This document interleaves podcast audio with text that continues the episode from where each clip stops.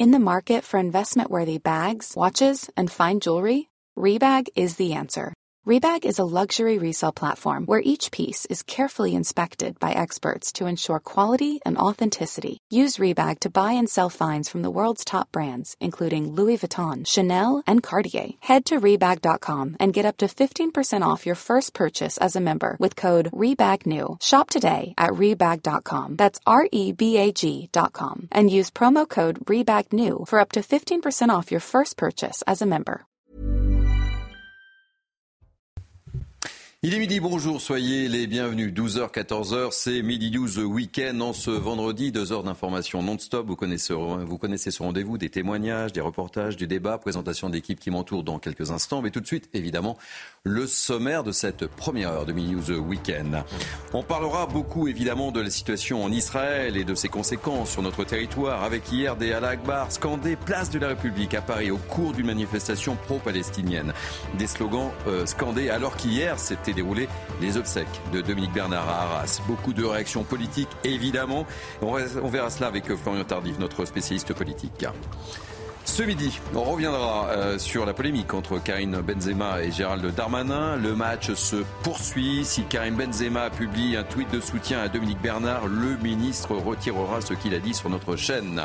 Gérald Darmanin avait parlé, vous le savez, de proximité entre Karim Benzema et les frères musulmans. Ça sera l'un de nos débats. Et puis on évoquera également, oui, le cauchemar d'un propriétaire de supermarché à Chabris, dans l'Indre. Son enseigne est entourée par trois camps de gens du voyage. Il n'en peut plus. Il sera avec nous. C'est un sujet Mini News, évidemment. Et on en parlera tout de suite. Place à l'information avec Mickaël Dorian. Bonjour Mickaël. Bonjour Thierry, bonjour à tous. En Israël, la plupart des habitants proches de la bande de Gaza ont été évacués, mais quelques-uns ont refusé et font de la résistance en dépit du danger. Nos envoyés spéciaux sur place sont allés à la rencontre de ces habitants dans les immeubles et les maisons au plus proches de la zone de combat. C'est un sujet d'Antoine Estève et Fabrice Elsner. Ici, le long de la frontière, une majorité des habitants a accepté d'être évacués. En revanche, ils n'ont aucune date de retour. Pour eux, l'avenir est très incertain. Ce quartier à l'est de Sderot est la cible chaque jour des positions du Hamas. Roquettes, tirs à l'arme lourde. Ici, chaque rue porte les stigmates de la guerre. Shimon vient nourrir le chien de sa sœur, parti précipitamment la semaine dernière. Du linge étendu, de la vaisselle empilée, il nous raconte qu'elle a quitté sa ville en courant au milieu des bombardements.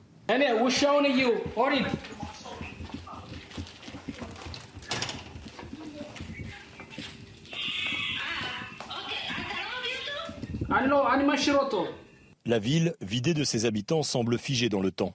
Un homme, seul, rentre chez lui. Il a réussi à se procurer quelques provisions. Il nous explique qu'il veut rester coûte que coûte, même en face de la frontière avec Gaza. Il a une pièce blindée dans son appartement. So this is your bunker? This is my bunker. Yes, this is my safe room. Just con concrete walls, very, uh, very strong, very safe. And when I hear something coming, I just go in here and I stay here for a few minutes until it stops, and then I come out. That's all. But lately there hasn't been anything. Ce quartier de Jivat Kobi se trouve à quelques centaines de mètres seulement de la bande de Gaza. Vous voyez ces grillages? La colline qui se trouve juste derrière, et eh bien des snipers tirent régulièrement sur les postes de l'armée israélienne qui se trouvent autour de nous. Ce petit poste en haut de la colline subit des tirs de snipers quasiment tous les jours. Et vous entendiez aussi l'artillerie des deux côtés de la frontière qui en ce moment s'échange des tirs. Dans le reste de l'actualité, le ministre de l'Éducation nationale, Gabriel Attal, veut déscolariser les élèves radicalisés une semaine après la mort du professeur Dominique Bernard, assassiné euh, par un ancien élève. Gabriel Attal dit croire profondément au rôle de l'éducation pour faire reculer la radicalisation. Écoutez. Il y a des situations où il y a un tel embrigadement familial et d'environnement qu'on ne se bat plus à armes égales. Et moi, je ne veux pas mettre mes agents, des élèves en situation de danger. Je vais travailler avec mon collègue de l'Intérieur et mon collègue de la Justice à des mesures qui nous permettent de les sortir de nos établissements scolaires. On doit penser à des structures spécialisées qui peuvent les accueillir. Et je vais vous dire, dans l'intervalle, dès lors que ça me sera conseillé et recommandé par les services, évidemment c'est analysé avec les services du ministère de l'Intérieur, qui organise lui-même le suivi des individus radicalisés dans notre pays, je prendrai toutes les mesures conservatoires d'exclusion qui sont nécessaires dès lors que ça protège les personnels de l'éducation nationale et les élèves. Les alertes à la bombe se multiplient euh, en France. Des écoles, des aéroports et des lieux culturels sont quotidiennement évacués. Face à ces fausses alertes, 18 personnes ont été interpellées en deux jours, selon le ministère de l'Intérieur, essentiellement des mineurs. Mais que risque-t-il? Concrètement, on fait le point avec Godéric B et Mathilde Ibanez. En seulement 48 heures, plus d'une cinquantaine de menaces d'attentats ont été signalées. À cause de fausses alertes à la bombe où de nombreux aéroports ont dû être évacués. Un délit qui peut être puni de deux ans d'emprisonnement et 30 000 euros d'amende. Euh, deux ans de prison, si vous voulez, aujourd'hui, au-delà d'un an, ce n'est plus aménageable. Ça veut dire qu'on pourrait faire de la prison ferme pour un mail adressé à un aéroport, un musée, une école en indiquant pour s'amuser euh, qu'il va y avoir une bombe qui va exploser. Donc c'est pris très au sérieux. La plupart des alertes sont faites anonymement par téléphone ou sur des sites internet comme moncommissariat.fr ou encore par mail. Suite à tout dépôt de plainte, eh le service euh, du parquet de cybercriminalité est saisi et sont utilisés tous les moyens technologiques à leur disposition, à savoir faire appel aux opérateurs téléphoniques, faire appel aux opérateurs Internet pour aller rechercher à la source les adresses IP qui ont été. Selon le ministre de l'Intérieur, Gérald Darmanin, les forces de l'ordre ont interpellé 18 personnes qui auraient fait de fausses alertes à la bombe. Comme cet été, où un couple en avait lancé une à la gare de Lille pour éviter de rater leur train. Le conjoint a été condamné à 8 mois de prison ferme et sa compagne à 12 mois de prison avec sursis. Et puis de nouvelles intempéries dans le sud de la France. La tempête Aline traverse le pays d'ouest en est aujourd'hui. Euh, la vigilance rouge est levée, mais la situation reste difficile. Tous les établissements scolaires du département sont fermés. Et voilà donc Thierry ce qu'il fallait retenir de l'actualité à midi sur CNews. Merci beaucoup mon cher Michael. On retrouve dans 15 minutes si je m'abuse. Absolument. Allez, Midi News Weekend, c'est parti avec moi pour commenter cette actualité assez lourde et anxiogène, il faut bien le reconnaître. Naïma Mfadel, essayiste chargée de mission politique de la ville. Soyez la bienvenue, ma chère Naïma. Merci, bonjour Thierry. Je suis ravi d'accueillir David Amiel également. Soyez bienvenue, député Renaissance de Paris. Michel Taube, fondateur euh, d'Opinion Internationale. Bonjour. Euh, Amine Elbaï, juriste en, droit public. Bonjour. Soyez le bienvenu. Et notre ami euh, Florian Tardif, journaliste politique de CNews. Alors on commence euh, cette première heure euh, avec les conséquences, je le disais, dans, le sommaire de ce conflit en Israël, sur notre sol, sur le sol français, avec des Allah Akbar euh, scandés en plein cœur de la capitale. Ça s'est passé hier soir. 4000 personnes ont participé à une manifestation pro-palestinienne, place de la République, rassemblement initialement interdit par la préfecture de police, puis autorisé par le tribunal administratif. On regarde le sujet de Mathilde Imanez et on ouvre le débat.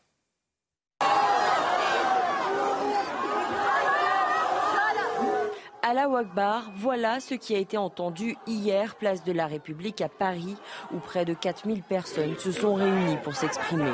Des mots qui n'ont pas leur place pour le ministre de la Justice. Allah Akbar, c'est ce que l'on a entendu de la bouche de l'assaillant qui a euh, égorgé euh, le professeur d'Arras. Une foule réunie après l'appel de l'association Capjo Euro-Palestine et du nouveau parti anticapitaliste. Dans le cortège, des slogans anti-Israël et anti-Macron ont été entendus. D'autres en faveur des Gazaouis.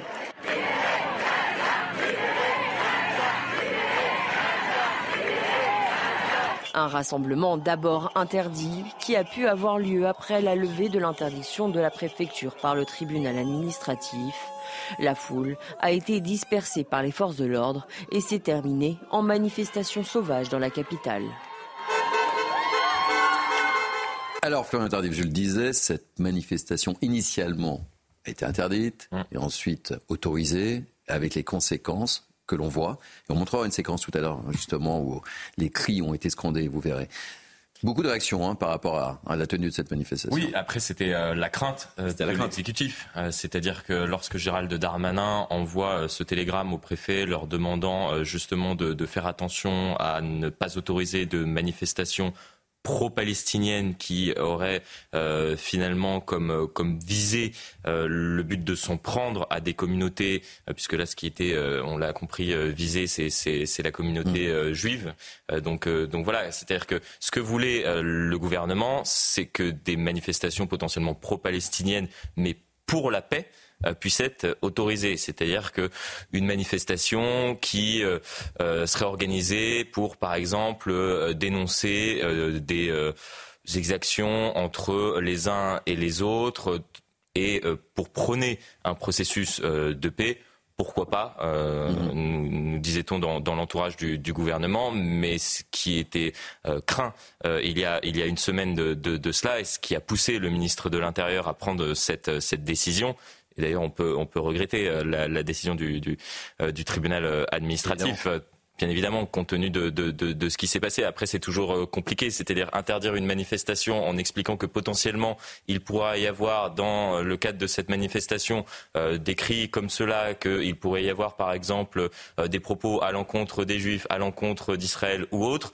Avant même qu'elle n'ait lieu, c'est quasiment infaisable. Donc, donc voilà, c'est, on est sur une, sur une ligne de crête. Malheureusement, on se retrouve Et on face à une situation à laquelle on pouvait euh, s'attendre. Euh, c'est ce que l'exécutif euh, craignait. Je ne sais pas vraiment comment on va pouvoir malheureusement procéder par la suite. Michel Taub, je vous donne la, parole dans quelques instants. Je voudrais juste qu'on on a isolé une petite séquence justement hum. très significative du, du, climat hier soir à place de la République. Hein. Regardez, écoutez surtout, écoutez.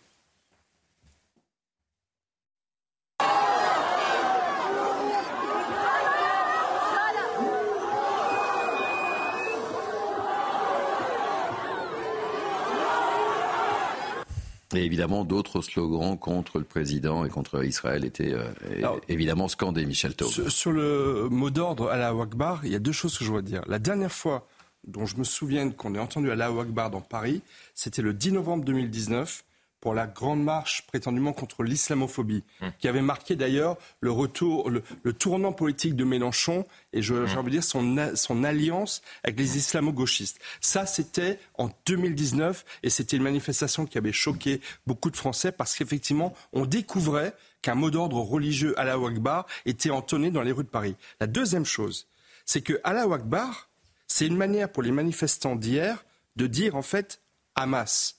Ils savent très bien qu'ils ne peuvent pas dire nous sommes pour le Hamas, donc ils disent Allah Akbar. Mais Allah Akbar, c'est non seulement euh, le, mot, mhm. la phrase religieuse qu'a prononcé l'assassin d'Arras, mais également les tueurs du 7 octobre en Israël, les auteurs de ce crime contre l'humanité. Et donc, si vous voulez, quand ils disent Allah Akbar, ils disent pas je suis pour la cause palestinienne. Ils disent je suis pour le Hamas. C'est ça que cela veut dire. Et, c'est évidemment extrêmement choquant et ça doit être fortement condamné. et c'est totalement, j'ai envie de dire, naïf, pour ne pas dire cynique, de penser qu'il va y avoir des manifestations. Et, c'est d'autant plus choquant, c'est d'autant plus choquant qu'il y avait des obsèques de Dominique Bernard le matin même, Naïma Mfadel, oui, le matin même. Mais je voudrais juste euh, rebondir sur ce que vient de dire euh, Michel. Je crois qu'il faut faire attention parce qu'on valide le fait qu'il y a une OPA qui a été faite sur Allah Akbar. Allah Akbar, c'est Dieu est grand. Moi, j'ai toujours entendu mes parents qui faisaient la prière, à la fin de la prière, dire Allah Akbar. Donc, c'est donner raison à, ces islamistes qui ont fait une OPA et qui, ont, euh, qui instrumentalisent aujourd'hui euh, l'islam. Euh, moi, ce que je vois dans ce qui s'est mm. passé, effectivement, c'est que. Moi, mais, j'attends que, que, le recteur de la mosquée de Paris condamne l'emploi, l'emploi de Allah Akbar dans une manifestation politique. y a, y a, en France, c'est pas temporalité. Moi, ce que je regrette vraiment et, et qui me chagrine énormément, c'est que le lendemain de ces atrocités commises sur des enfants, des vieillards, des femmes, les viols, etc. Le lendemain, quand il y a eu une, hum. une manifestation, elle a été clairement pro-Hamas, parce qu'il n'y avait pas encore hum. de, de réaction d'Israël contre Gaza. Donc là, quand j'ai vu cette foule, je regrettais que cette foule-là, elle n'ait pas euh, manifesté quand on a eu les différents attentats. Et justement, moi-même, j'avais tendance à dire, bah, les musulmans, voilà, c'est la majorité silencieuse, etc. Et de voir qu'il y a eu des manifestations, effectivement, euh, euh, aussi importantes et qu'elles n'ont jamais eu lieu, ça me chagrine énormément. Et ce jour-là, effectivement, le jour où on enterrait ce pauvre ben professeur, prononcer Allah Akbar. On sait qu'aujourd'hui, on sait malheureusement que Daesh, les islamistes, ont fait une OPA effectivement sur Allah Akbar et que c'est devenu un cri de ralliement mhm. pour commettre des atrocités. Et, effectivement, et il y a eu quand même, qu'on ne le veuille pas, une indécence, parce qu'aujourd'hui, on ne peut pas ignorer que malheureusement, il y a une instrumentalisation. Mais il y a, Florian le dit, on est sur une ligne de, crête. Elle était non autorisée, elle a été autorisée. On peut s'attendre à d'autres faits comme ça. Euh, de ralliement de l'islam. Et malheureusement, on sait que toutes les attaques terroristes qui ont été commises ont été commises avec cette invocation. David Amiel, je vous donne la parole, à Amine. Je pense qu'il faut être très clair. Les images qu'on voit là, elles sont extrêmement euh, choquantes. Évidemment que beaucoup de musulmans pieux disent Dieu est grand et sont d'excellents républicains. Merci, Mais faire scander Allah Akbar dans une réunion mm. politique, pas dans une assemblée mm. religieuse, deux semaines après le supplice qui a été infligé aux civils, aux femmes, aux enfants israéliens par les islamistes, une semaine après l'assassinat de Dominique Bernard par un islamiste le jour même de son enterrement, c'est évidemment une odieuse provocation. Et ça en dit, je crois, assez long sur les accointances idéologiques d'une partie des organisateurs et d'une partie des participants à ce rassemblement-là avec l'islamisme et avec l'islam radical. Amin Elbaï. Notre responsabilité à nous, hmm. enfants d'immigrés, compatriotes musulmans, c'est d'éviter ce choc de civilisation, c'est d'éviter euh, ce choc de valeurs. À l'Akbar, euh, c'est l'hymne qui est entonné cinq fois par jour par tous les musulmans du monde, par nos compatriotes musulmans. Nous, enfants d'immigrés, nous sommes euh, les héritiers du combat de nos parents qui prient Allah et qui ont été tués avec l'amour que nous portons tous pour le drapeau tricolore. Les terroristes ont souillé la foi des musulmans avec Allah Akbar, mais nous ne laisserons pas, nous ne les, nous ne les laisserons pas euh, diviser notre nation. Et notre responsabilité à nous, elle est immense, justement. C'est d'éviter ce choc de civilisation. Et, peut-être un dernier point, Monsieur Cabane. Euh, si aujourd'hui vous avez euh, des islamistes qui entonnent Allah Akbar et qui pervertit la religion de 5 millions de nos compatriotes musulmans, c'est parce que la France a choisi son islam. La France a choisi depuis 30 ans l'islam politique. La France a choisi depuis 30 ans l'islam consulaire. Par contre, la France, elle a abandonné nos compatriotes harkis qui étaient musulmans, hmm. qui priaient Allah et qui, ont été tués avec l'amour que nous portons tous pour le hmm. drapeau tricolore. La France euh, a abandonné des enfants d'immigrés, des enfants assimilés dans ce pays, qui prient Allah et qui aiment la France. Quelle France voulez-vous ah, Pas du tout, mais on n'a pas Ils n'ont pas été. On reviendra, on reviendra sur. Là, on, est dans le discours victimaire. Si vous voulez bien, on poursuit le débat, euh, mais il est 12h15. Euh, on a un point info avec Michael Dorian et on écoutera également ce qu'a ce qu'a dit Emmanuel Macron juste avant cette manifestation à nos confrères de Brut. C'est très intéressant aussi. Mais d'abord, Michael Dorian. Rebonjour, Michael. Le nombre d'otages retenus par le Hamas ne cesse d'augmenter. Selon le dernier bilan de l'armée israélienne, au moins 203 personnes ont été kidnappées par l'organisation euh, terroriste. Il y aurait parmi elles entre 20 et 30 enfants ainsi qu'une vingtaine de personnes âgées. Deux jeunes de 19 et 22 ans condamnés à deux ans et demi de prison ferme pour avoir pillé et incendié un commissariat à Villecrène. Cela s'était passé euh, fin juin lors des émeutes. Les prévenus ont immédiatement été incarcérés. Ils devront indemniser les parties civiles et rembourser le trésor public. Et puis le pape François appelle à l'accueil, à la protection et à l'intégration des migrants qui frappent à nos portes. Hier, le souverain pontife a présidé Place Saint-Pierre un temps de prière pour les migrants. Il souhaite aussi des actions pour rendre les routes migratoires plus sûres. Merci Michael. On vous retrouve dans 15 minutes. Allez, on poursuit le débat suite à cette manifestation euh, avec euh, des cris à la Akbar. Et je vous propose, euh, avant de poursuivre le débat, d'écouter ce que, ce que disait justement Emmanuel Macron à nos confrères de Brut. Écoutez bien, je suis sûr que ça vous faire réagir. Ça a été interdit au début. Parce que. Euh, votre ministre intérieur ne veut pas. Non, mais je, vous donne ma position en toute sincérité. Un, je pense qu'il y avait un délai de décence, il y avait eu une attaque terroriste qui n'était pas bon. Après, je regarde partout comment ça se passe en Europe. Regardez dans toutes les capitales où il y a des manifs. Il y a des éléments très durs qui arrivent et qui font les, pires trucs. C'est-à-dire, il y, a, il y a des gens qui veulent manifester de manière pacifique. Mais dedans se greffent des éléments hyper radicaux qui vont aller brûler des drapeaux d'Israël, euh, défendre le Hamas, etc. Est-ce qu'on a envie de voir ça maintenant? Moi, je pense qu'on a plutôt envie de se regrouper. Moi, je, suis prêt à avoir ces explications. C'est beaucoup plus utile de faire ce qu'on fait. Nous, d'avoir une voix qui défend la paix, l'arrêt des hostilités, la lutte contre le terrorisme, mais même de manière ciblée et le respect des populations civiles, c'est beaucoup plus efficace que de se déchirer. Voilà, voilà pourquoi je, j'assume un peu cette décision. C'est pas du tout pour empêcher de faire, des voix. D'ailleurs, s'exprime sur les réseaux sociaux, on en parle là, mais c'est mieux de faire ça comme ça que d'avoir des images du pire. Trouve que cette interview, cette interview accordée à, à Brut est assez. Ah, c'est pas une interview accordée à Brut. Attention parce que voilà, c'est après une, une, réaction. Voilà. Potentiellement dénoncer ce oui. comme de, de, de l'Élysée qui était censé être improvisé, mais mais on voit bien tout de même qu'il y a un calcul politique comme cela d'être dans les rues de Paris, sachant que bien évidemment le président de la République allait être interpellé, notamment sur des sujets d'actualité, à commencer par par ce premier sujet. Et il est vrai que Brut était était dans les parages et a pu filmer cet échange entre le président de la République et, euh, et un passant qui l'a interpellé. Voilà, et, euh, et, on voit bien ce que vous disiez tout à l'heure, la ligne de crête. Ah, on est au cœur du problème. On est au cœur du problème. on voit bien la problématique d'Emmanuel Macron là. Hein. Mais ça ne souffre pas polémique en fait. C'est qu'aujourd'hui le président il est en responsabilité. La situation elle est gravissime. On est on est euh, vraiment déjà notre hmm. pays va très mal. On est fracturé. Mais là il faut quand même essayer de garder, euh, garder un semblant euh, d'unité. Donc son discours il est encore une fois en responsabilité. Il est en, en apaisement et il a raison quand il dit ce n'était pas possible. Le lendemain, après toutes ces atrocités, c'est l'horreur absolue qu'ont vécu euh, les Israéliens par cette attaque mm. euh, terroriste. C'est des enfants, des vieillards, encore une fois, des jeunes qui. Oui, mais je disais le matin, il y avait les obsèques aussi. Euh, il y avait les obsèques aussi. Donc il a raison. Après, il y aura un temps où il faut certainement laisser ces manifestations. Parce qu'en fait, Thierry, quand on laisse ces manifestations, on voit la réalité. Mm.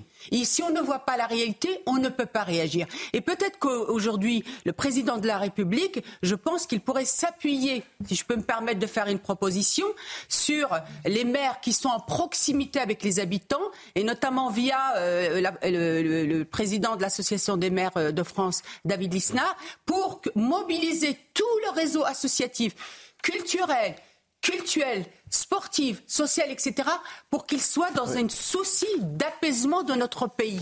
Michel Taube.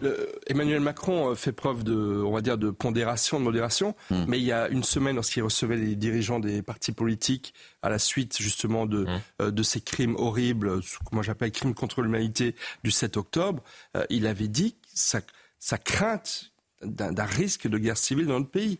Et donc il, il est le chef de l'État et je pense très conscient pas du fait. Terme guerre civile. Non, mm. mais certains l'ont rapporté. Il y, a eu contestation, mais ça a été rapporté par certains. Et en, plus, il a, j'ai envie de dire, son porte-flingue, euh, et là dans le bon sens du terme, euh, qui est Gérald Darmanin, mm. qui lui peut plus librement, j'ai envie de dire, euh, dire les choses, mais en tant que président de la République, effectivement, il essaye de se tenir dans une posture d'union de tous les Français, en étant, j'imagine, bien conscient que c'est quand même euh, malheureusement euh, euh, une pétition de principe, mais c'est son devoir, j'ai envie de dire, de président de la République.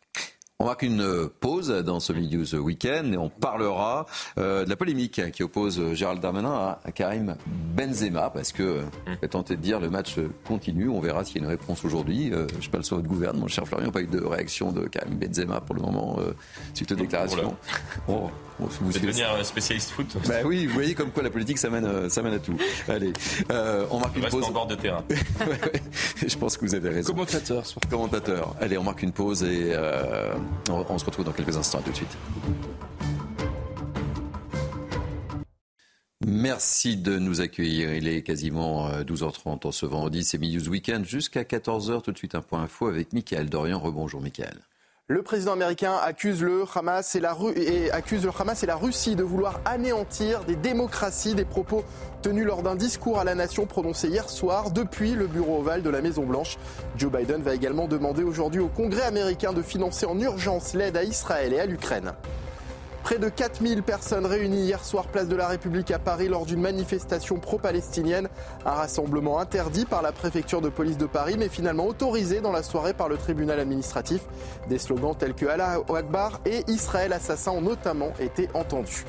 Et puis le corps de la fillette retrouvée mercredi à Sedan est bien celui de Loana. La fillette âgée de 10 ans était portée disparue depuis mardi. Hier soir, la garde à vue du principal suspect interpellé a été prolongée. Une enquête pour meurtre et viol d'une mineure de moins de 15 ans est ouverte.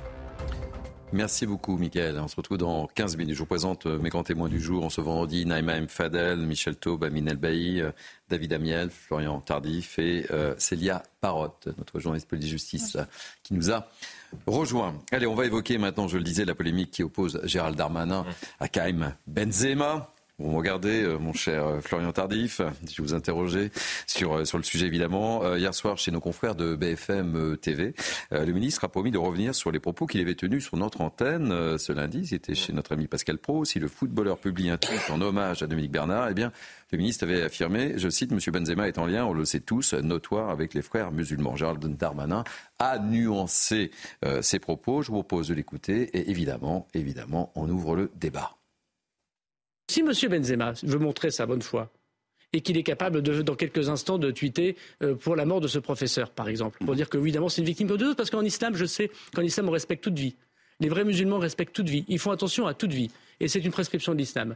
Donc, euh, si M. Benzema est capable de montrer qu'en effet, devant 20 millions de gens qui le suivent, y compris s'il habite en Arabie Saoudite désormais, et parce qu'il est éminemment français, eh ben, il, pleure également la mort de ce professeur, mais je retirerai mes propos. Jean Tardif. Alors, il y a... Changement, évolution, nuance, euh, et pas de réponse de, Benzema pour le moment. Mais euh, voilà, sur, sur, sur l'évolution du discours. Il y a deux sujets. Euh, le premier sujet concerne ces artistes qui peuvent réagir à telle ou telle actualité avec des réactions, disons-le, à géométrie variable.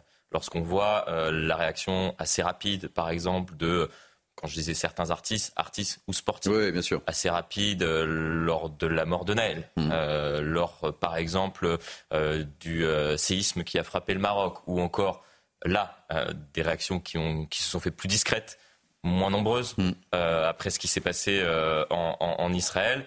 Là, il y a effectivement un problème, et, il est pointé du doigt aujourd'hui par, par Gérald Darmanin. Ensuite, le deuxième sujet, c'est à proprement parler les liens qu'aurait Karim Benzema potentiellement avec les frères musulmans.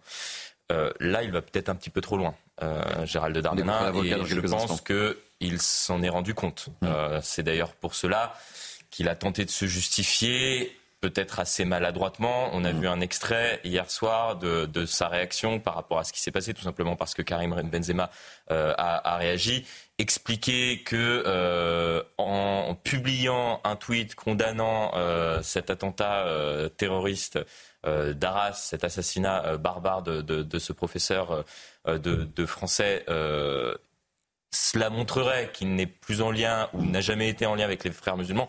Excusez-moi, mais je trouve cela un petit peu fumeux. Euh, donc voilà, après euh, que Gérald Darmanin accuse, puisque c'est euh, ce qu'il fait dans, dans, son entretien, Karim Benzema, d'avoir une position qui, qui relève du, du frérisme, peut-être, mais, mais je pense qu'il s'avance pour le coup un petit peu trop. C'est quand même assez léger quand on voit le drame. Et d'ailleurs, voilà, c'est pour ça qu'il y a deux sujets. Euh, qu'on ne comprenne pas euh, pourquoi certains sportifs, artistes ou autres ne condamnent pas, euh, par exemple, dans, la minute ou dans, les jours qui viennent, cet attentat qui vient de, de, frapper et qui nous a tous effectivement de nouveau choqués, alors même qu'ils sont très prompts à réagir dans certaines situations. C'est un vrai sujet. Après, il y a un second sujet qui concerne Gérald Darmanin, ses propos qu'il a pu tenir avec, euh, avec Karim Benzella. Et là, c'est un petit peu moins défendable, malheureusement. Mais quand, on voit le, drame dont on, dont on parle, il y, a, un petit côté cours d'école, moi, qui me, qui me choque. Enfin, voilà, si tu dis ça, ben voilà, je dirais ça. Enfin, c'est que. On n'est pas au niveau là. Ça, on n'est pas au niveau Michel Théo. Non, vous avez raison. Euh, après, Benzema, il a une audience euh, considérable. Donc, euh, tout ce qu'il dit, ne dit pas, ça compte malheureusement dans les faits de société. Et lorsqu'il fait un tweet, effectivement, sur Gaza, ben, on peut s'étonner qu'il n'en ait pas mm. fait un quelques jours plus tard. Et lorsque mm. le, professeur d'Arras a, a, été, a été assassiné. Après, il y a quand même une certaine duplicité, je pense, un certain cynisme, je trouve, de la part de Gérald Darmanin, je vous le dis franchement, comme de nombreux dirigeants politiques, qui disent euh, il faut interdire les frères musulmans, euh, qui stigmatisent les frères musulmans. Mais j'aimerais rappeler une chose. En 2016, il y a euh, une femme politique qui a quitté la politique depuis, qui s'appelle Nathalie Kosciusko-Morizet, mmh. qui avait déposé une proposition de loi d'interdiction du salafisme on aurait pu dire aujourd'hui le salafisme et les frères musulmans. Et qui avait rejeté même l'idée de la discussion au sein de l'Assemblée nationale c'était un Premier ministre qui s'appelait Manuel Valls. Et vous l'avez quelques années plus tard qui dit Ah, il faudrait interdire les frères musulmans, euh, toute cette mm. constellation. Donc simplement un petit peu de cohérence. C'est facile, j'ai envie de, s'en prendre à un sportif, mm. euh, sous le motif qu'on veut en fait derrière lui stigmatiser sa proximité avec les frères musulmans, qui à mon avis idéologiquement et politiquement juste, juridiquement, ça ne tient pas la route, mais politiquement, il a raison, Gérald Darmanin. Mais dans ce cas-là, qu'il aille au bout des choses, mm. qu'il dépose un projet de loi, mm. que le gouvernement dépose un projet de loi pour interdire toute diffusion de discours. C'était pareil avec l'imam Hussein. Mm. On, avait, on avait fait euh, de l'imam Hussein l'emblème euh, du, euh, du frérisme et de, et de l'islamisme radical, mais on, on, le laissait librement exprimer sur YouTube et tous les réseaux sociaux des prêches antisémites, homophobes, sexistes, etc. Donc il faut être un petit peu cohérent et il faut faire interdire des organisations qui prônent la haine et, l'hostilité à l'Occident et arrêter de s'en prendre, j'ai envie de dire, à, des, euh, euh, des personnes qui sont en fait un prétexte pour mieux cacher notre mmh. incompétence politique. on poursuit le débat, mais pour réponse du berger à la bergère, la réponse de l'avocat de euh, Karim Benzema, et, je vous fais réagir évidemment dans la foulée, puis on écoutera également Eric Zemmour qui s'est exprimé sur, sur le sujet. Mais d'abord, l'avocat de Karim Benzema. Non mais bon, alors c'est complètement absurde qu'il arrête de mélanger toutes les notions. Les frères musulmans, c'est une organisation spécifique, donc on a des liens où on n'en a pas avec les frères musulmans. Et donc si lui, ça devient un truc général, c'est-à-dire tous les gens qui n'ont pas fait un tweet pour Israël ou pour le professeur ou pour euh, les, supporters suédois euh, deviennent des fréristes, enfin où allons-nous? Donc il faut redonner aux mots leur sens. Bien sûr qu'il a dit quelque chose de faux, et puis après, il essaie de s'en défendre en, continuant de, présenter une coloration défavorable de Karim Benzema. Bon, moi, je veux de la rigueur, quoi. Euh, dites-nous ce que vous avez comme élément qui permet de dire qu'il a des liens avec les frères musulmans. Vous n'en avez aucun et vous nous faites une espèce de soupe ensuite. Bah, écoutez, vous en expliquerez devant un tribunal. Recadrage en règle de l'avocat de Karim Benzema euh, à l'encontre de Gérald Darmanin. Euh, David Amiel. Mais ne perdons pas de vue l'essentiel. On a une guerre contre l'islamisme qui se mène aujourd'hui sur deux fronts. Il y a un front sécuritaire, c'est celui de l'antiterrorisme, de l'arsenal policier, judiciaire. Et puis on a un front idéologique, culturel, qui est de lutter contre la diffusion de cette idéologie dans les esprits et particulièrement dans la jeunesse. Quelqu'un comme Karim Benzema, il a 20 millions de personnes qui le suivent sur les réseaux sociaux. C'est plus que n'importe quelle mm. chaîne de télévision en France. Donc bien sûr qu'il a une responsabilité pour le meilleur ou pour le pire. Et quand il fait ce tweet où il dénonce, je cite, hein, les bombardements injustes sur Gaza sans avoir la moindre parole pour les Israéliens qui ont été égorgés, brûlés, torturés par les islamistes ou par ce professeur, c'est évidemment un problème. C'est très courageux. C'est très courageux de la part de Gérald Darmanin hmm. d'interpeller Karim Benzema, contrairement à ce qui a été dit. Ce n'est pas du tout une facilité, parce que quand vous êtes un politique interpeller comme ça un footballeur immensément populaire, parce qu'il a un très grand talent, c'est très courageux, mais je crois que c'est nécessaire, parce que si on veut faire reculer l'emprise de cette idéologie dans notre société, il faut que les personnes qui sont écoutées par notre jeunesse, bien au-delà de la sphère politique, s'y mettent. Mais je ne conteste pas la, prise de position de Gérald Darmanin, c'est plutôt sur sa deuxième intervention où il y a une espèce de rétro pédalage. Si Karim Benzema dit ceci, eh ben non mais interpeller, interpeller Karim Benzema pour qu'il y ait une prise de conscience, pourquoi pas oui. Euh, et d'ailleurs, euh, cela, cela, a été tout à, tout à fait entendable. Bien sûr. Sauf que là, c'est la justification qui, qui est bancale. Excusez-moi, c'est là tout le problème. Hmm. Que on dise, et c'est pour cela qu'il y a deux sujets, que l'on hmm. dise, regardez tout de même par rapport à tout ce qui s'est passé. Enfin, moi, ministre de l'Intérieur, je m'étonne, et c'est peu dire, de la non-réaction. Hmm. Euh, après euh, cet attentat qui a, qui a frappé de nouveau le, pays, alors même qu'il y a deux jours, euh, il y avait une réaction assez facile pour défendre justement ce qui était commis à Gaza. Je m'étonne en tant que ministre de, l'Intérieur et effectivement, j'interpelle Karim Benzema. J'aimerais que ce dernier, peut-être, hmm. soit plus concerné, en tout cas, par ce qui se passe dans notre pays.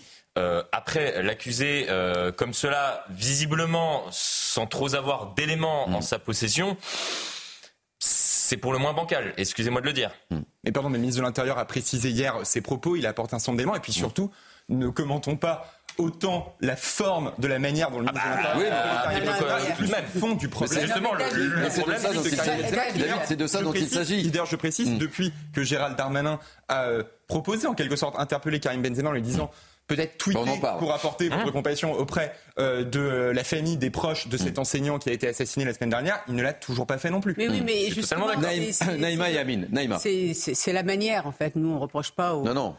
C'est la deuxième intervention d'avoir interpellé euh, sur cette émotion euh, sélective. Et il avait raison.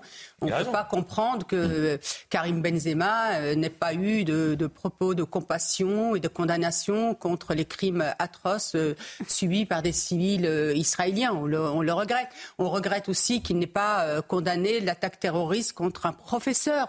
donc effectivement, on est tous d'accord sur ça. Mm. Mais à un moment, euh, parler d'incointance avec euh, les, frères musulmans, je pense que là, c'était peut-être une erreur. D'autant plus que, rappelons-nous, notre pays, les frères musulmans. Il ne me semble pas mhm. qu'il soit interdit. Et rappelons que l'Union européenne, aujourd'hui, subventionne les frères musulmans et que même la mosquée de Paris, dernièrement, mhm. a fait part qu'elle allait vers la doctrine plutôt des frères musulmans.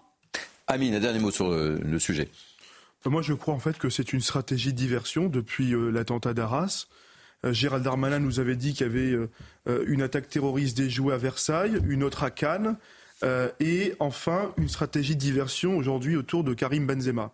Euh, résultat, euh, la justice a déclaré qu'il n'y avait aucune attaque terroriste déjouée à Versailles, aucune attaque terroriste déjouée à Cannes. Et s'agissant de Karim Benzema, aujourd'hui, comparer un joueur de football à l'idéologie des frères musulmans qui joue en Arabie saoudite, c'est totalement méconnaître l'idéologie islamiste et euh, la mesure de la menace terroriste. Parce que si Karim Benzema avait été un frère musulman, il y a bien longtemps qu'il ne serait pas en Arabie saoudite, mmh. puisque l'Arabie saoudite prône d'abord le wahhabisme. Mmh. Et que cela vienne quand même de la part d'un ministre dont il supporte la charge d'évaluer la menace terroriste en France, en dit long sur l'incompétence qui peut régner aujourd'hui à la tête de l'État. Mhm. Voilà, c'est tout ce que j'ai à dire dans, ce sens. On va être obligé d'enchaîner très rapidement. Deux secondes, parce qu'on a encore deux, euh, sujets à aborder avant la fin de sa première heure. Pour approuver ce qui vient d'être dit, euh, l'Arabie saoudite discutait Là, ils ont suspendu les discussions, mais discuter avec Israël d'une normalisation de leurs relations. Et c'est une des raisons principales de l'accélération de, euh, de ce crime contre l'humanité du 7 octobre pour essayer de faire voler hors l'éclat. Heureusement, l'Arabie saoudite a annoncé pour l'instant qu'une suspension des discussions ils n'y mettent pas terme définitivement. Mais vous avez tout à fait raison. L'Arabie Saoudite, c'est pas les frères musulmans. Ne mélangeons pas tout. On peut faire évidemment bien des reproches au gouvernement, mais je crois qu'accuser Gérald Darmanin d'incompétence en matière de lutte contre l'islamisme, alors qu'il a fait voter ah, la loi séparatisme dans le précédent mandat, qui a été un changement considérable dans l'incapacité à lutter contre ces réseaux-là, c'est vraiment faire preuve d'une mauvaise caractérisée. Au contraire, on a atteint un record en termes d'expulsion d'étrangers radicalisés, de fermeture. Il y a que étrangers en situation irrégulière. Oui, mais on peut.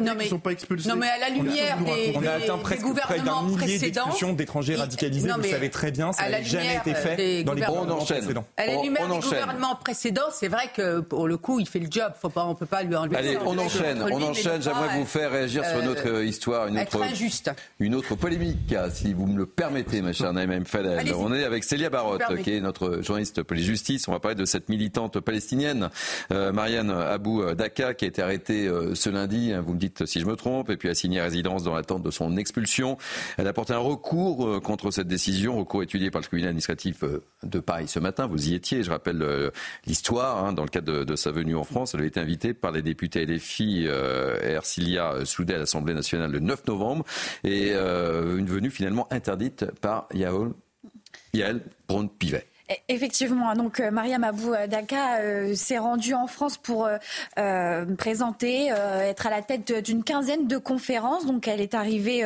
au début septembre et puis quelques conférences ont été menées. Elle devait également mener une conférence, comme vous l'avez précisé, le 9 novembre prochain, une conférence qui a été annulée par la présidente de l'Assemblée nationale.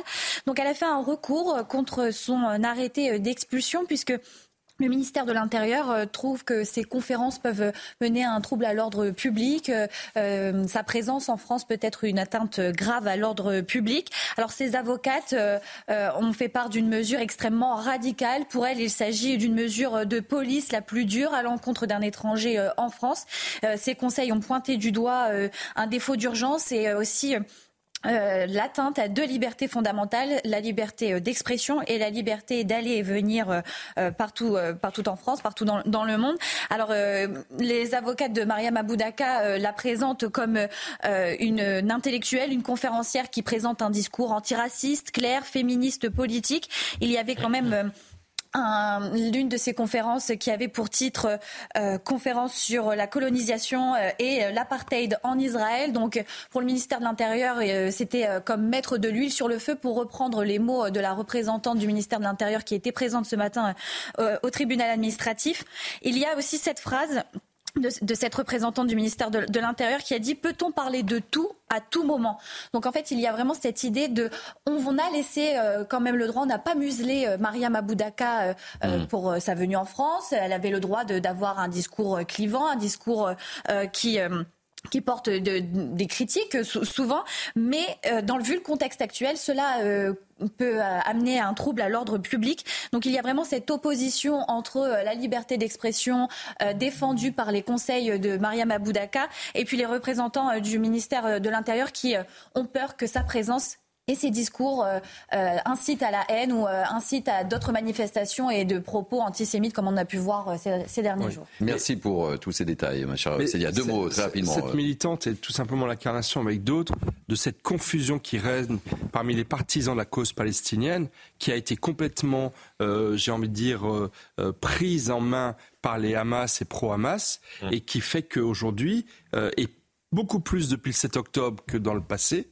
euh, euh, défendre la cause palestinienne, en tout cas en France, c'est souvent des partisans du Hamas. Et ça, c'est inadmissible. On peut légitimement défendre la cause palestinienne, mais, mais, mais rejeter le Hamas, c'est une autre question et c'est la cause principale aujourd'hui de tous les affres que connaissent les Palestiniens. Mais on ne peut pas traiter aussi avec le Hamas, parce que de toute façon, le Hamas, bah, c'est un, mouvement terroriste qui s'est euh, créé en opposition au Fatah de Yasser Arafat dès 1987, qui a empêché les accords euh, d'Oslo et qui, dans sa charte, article 7, dit la destruction d'Israël et plus un seul juif sur ce qu'ils considèrent comme leur seule terre. Donc c'est ça le problème. Avec qui vous voulez qu'aujourd'hui que Israël discute? On aura la décision, euh, la réponse de la décision de justice cet après-midi. Euh, et vous suivez le dossier, évidemment. Merci mille fois, ma chère Célia 12h45, place à l'info avec Mickaël Dorian. Et on se retrouve dans quelques instants. Un lycéen interpellé euh, hier à Saint-Ouen-l'Aumône dans le Val d'Oise. Il est suspecté d'être l'auteur de deux alertes à la bombe. Âgé de 16 ans et scolarisé en classe de première, il est connu des services de police pour violence et vol aggravés. L'aide internationale ne devrait pas parvenir au Gazaoui avant demain. Nourriture, médicaments, encore produits d'hygiène continuent d'affluer à la frontière égyptienne. L'Égypte ou l'aéroport d'Al Arish a même dû ouvrir une piste d'atterrissage supplémentaire pour pouvoir réceptionner les livraisons. Et puis de nouvelles intempéries dans le sud de la France. La tempête Aline traverse le pays actuellement d'ouest en est. La vigilance rouge est levée, mais la situation reste difficile. Tous les établissements scolaires du département sont restés fermés. Merci beaucoup, cher Mickaël. Alors, il nous reste quelques minutes pour euh, refermer cette première de Weekend. Et on va vous parler ce midi d'un calvaire d'un propriétaire d'un supermarché qui vit un véritable cauchemar. Ça se passe à Chabris, c'est dans l'Indre. Son enseigne est entourée par trois camps de gens du voyage. Il se trouve que Marc est le propriétaire euh, de cette enseigne. Il est avec nous en direct dans Mini News Weekend. Bonjour Marc. Racontez-nous un petit peu ce qui se passe du côté de votre belle commune de Chabris. Zone rurale, hein. on est dans un département qui est l'Indre. Euh, je suis euh, Super U depuis 30 euh, ans. Euh, J'ai à faire face depuis euh, quelques années, 7-8 ans, une dégradation. Beaucoup de présence de, de, gens du voyage qui viennent s'installer sur les terrains en périphérie du magasin et qui causent des dégradations et, ça, ça, dégénère constamment pour des vols, rien que sur une après-midi de 150 euros d'emballage identifié, sans compter le reste, j'en ai déjà fait état mais c'est aussi beaucoup d'agressivité, beaucoup de défis, beaucoup de provocations, des dégradations sur les bâtiments annexes, sur les stations de lavage, les monnayeurs, les, appareils qui sont sur, sur le site.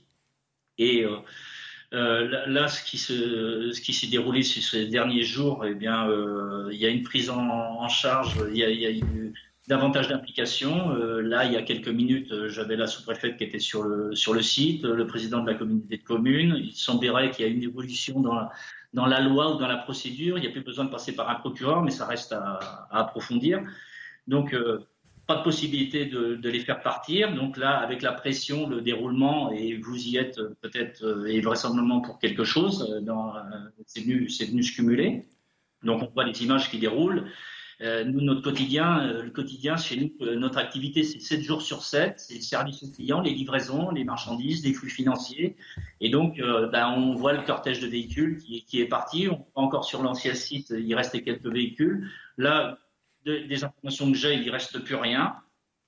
il y a, il y a il y a un message, si j'ai à faire passer un message, un message. Donc il y a une évacuation qui est en train de se produire. C'est déjà peut-être la, la, bonne nouvelle il y, a, il, y a, il y a, quelques, il y a quelques minutes là, dans la matinée. Et puis, euh, euh, mon, personnel me faisait part depuis ce matin de, nombreux clients, artisans, commerçants euh, qui sont venus dans, au magasin pour revenir faire leurs courses, puisque ce désagrément-là nous, coûte énormément. Justement, c'est, quoi l'impact sur votre chiffre d'affaires, Marc? Si je vous dis 20%, ça ne va pas dire à tout le monde ce que ça peut représenter, mais dans une unité comme la mienne en zone rurale, c'est considérable. C'est déstabilisant. Euh, c'est déstabilisant pour les collaborateurs, puisque euh, vous pouvez être invectivé à n'importe quel moment pour une remarque, pour un regard. Et donc, on vit ça depuis de nombreux mois, euh, avec des, cycles de départ, de retour, malgré qu'on se dirige et qu'on essaie d'être conciliant depuis 30 ans. Et ben là, là, c'est arrivé, arrivé, à un stade, c'est ingérable, ingérable, ingérable. moi, moi, c'est mon fils et ma belle-fille qui sont sur place c'est très très éprouvant, très très éprouvant. Merci d'avoir accepté, merci en tous les cas d'avoir accepté de, témoigner, euh, Marc. On vous souhaite bon courage et puis on espère qu'effectivement cette ah. éducation aura lieu. Euh, et puis si en plus le fait d'en parler euh, et puis vous aider, ben, vous nous envoyez très très très heureux évidemment. Et bon courage, merci mille fois. Ainsi se termine la première partie de News Weekend. On se retrouve dans quelques instants et on prendra la direction d'Israël. On évoquera la situation en Israël avec euh, nos envoyés spéciaux, euh, Régine Delfour, Thibault Marcheteau, notre consultant défense sera également euh, avec nous, le général Bruno Clermont. Vous nous quittez, David Amiel? Eh oui, je dois vous quitter. Merci pour votre participation. On accueillera pour la deuxième heure Florence Bertou, qui est maire Horizon du 5e arrondissement de Paris. Allez, à tout de suite. On marque une pause et on se retrouve dans quelques instants. Il est quasiment 13h. Rebonjour. Merci de nous accueillir pour la partie 2 de Mini News Weekend. Nous sommes ensemble jusqu'à 14h. Voici le sommaire de notre dernière heure.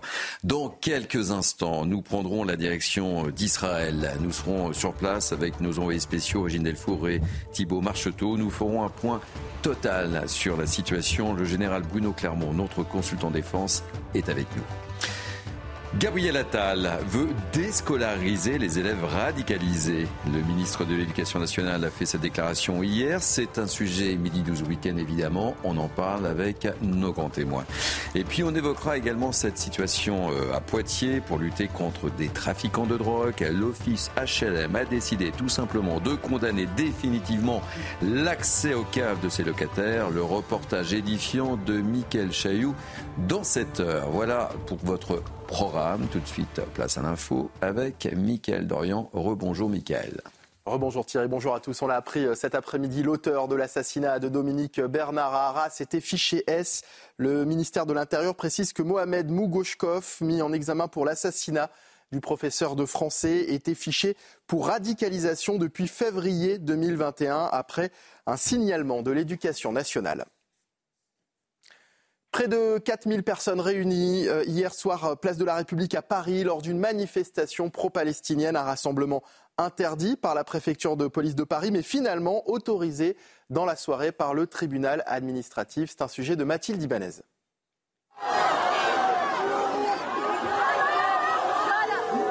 La Wakbar, voilà ce qui a été entendu hier, place de la République à Paris, où près de 4000 personnes se sont réunies pour s'exprimer. Des mots qui n'ont pas leur place pour le ministre de la Justice. la Wakbar, c'est ce que l'on a entendu de la bouche de l'assaillant qui a euh, égorgé euh, le professeur d'Arras. Une foule réunie après l'appel de l'association Capjo Euro-Palestine et du nouveau parti anticapitaliste. Dans le cortège, des slogans anti-Israël et anti-Macron ont été entendus. D'autres en faveur des Gazaouis.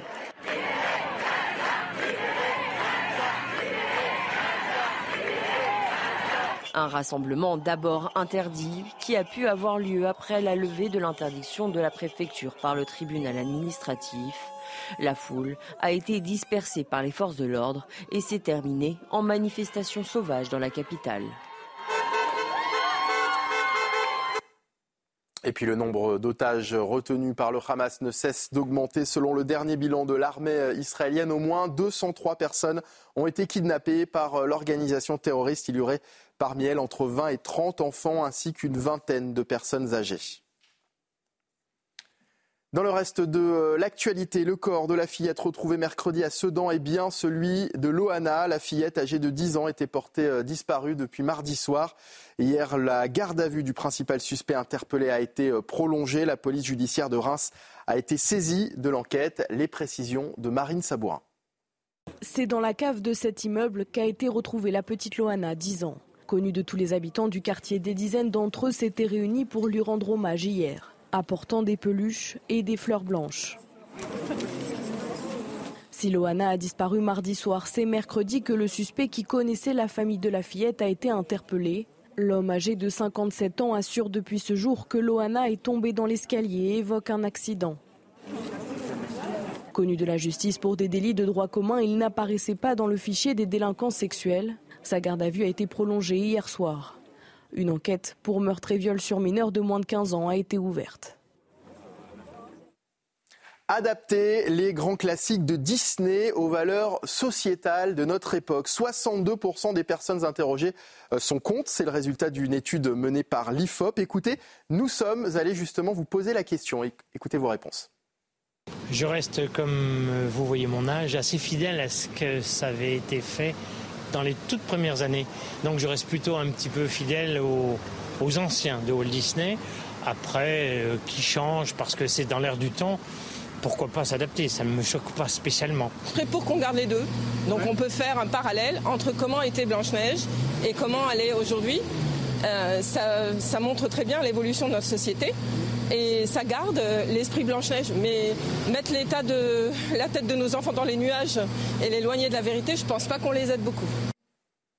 Et puis on, termine avec une bonne nouvelle. Hein. Je sais que vous êtes fan, Thierry, euh, malgré cette actualité euh, lourde. C'est aujourd'hui que sort Diamonds, le dernier album des Rolling Stones, avec un casting de rêve. Lady Gaga, Paul McCartney, Elton John ou encore Stevie Wonder ont participé à cet album.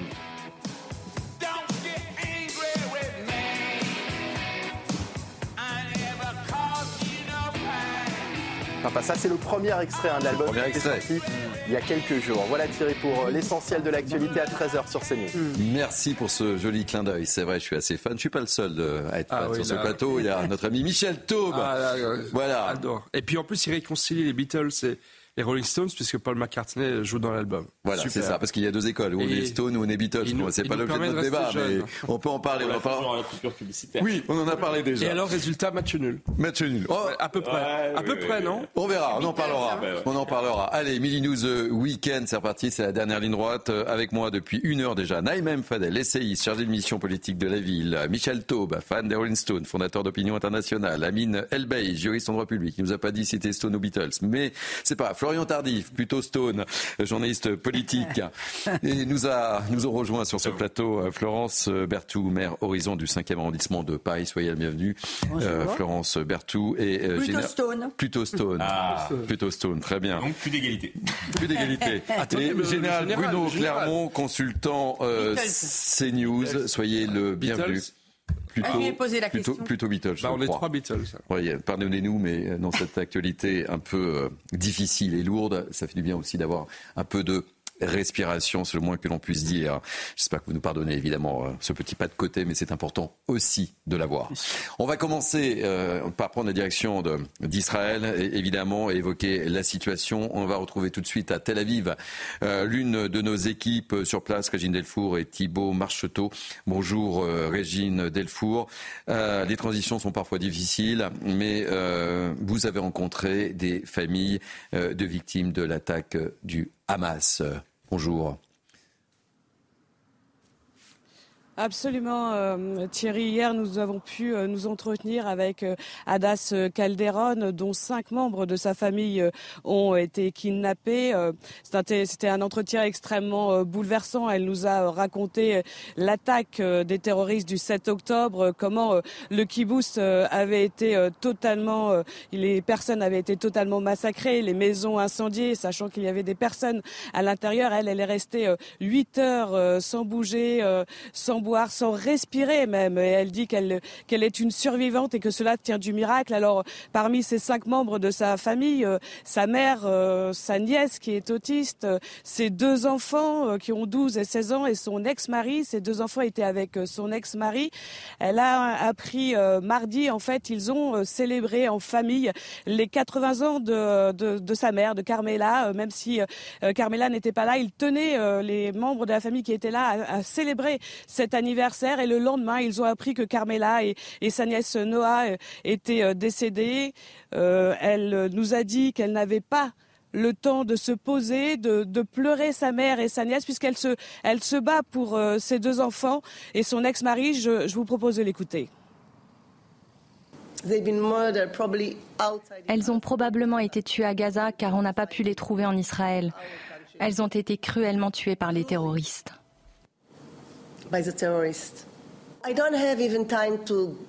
Je n'ai pas le temps de regretter car il faut encore se battre pour mes enfants et mon ex-mari toujours en vie.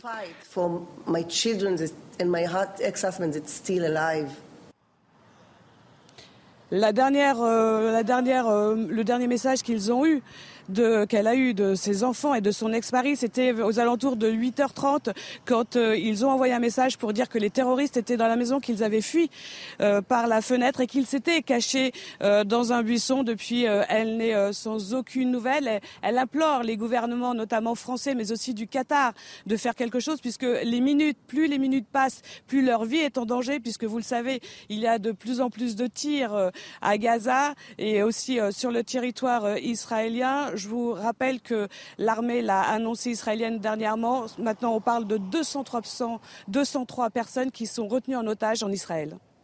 Oh, bah, excusez-moi, euh, sur la bande de Gaza. Merci beaucoup, Régine Delfour. Euh, vous êtes accompagné par euh, Thibault Marcheteau et coup de chapeau également à, à, tous nos confrères qui sont sur, sur ce terrain. Et on sait que c'est ô combien difficile d'assurer cette, cette mission et, prenez euh, bien soin de vous, évidemment. Euh, Général Bruno Clermont, euh, merci d'être avec nous. Vous êtes notre consultant des France, évidemment. On, peut parler de, l'aide humanitaire. On le dit qu'elle devrait potentiellement arriver demain. Quelles sont les dernières précisions, mon général? Effectivement, ça devait être aujourd'hui. Aujourd'hui est devenu demain et demain est, venu, est devenu peut-être demain.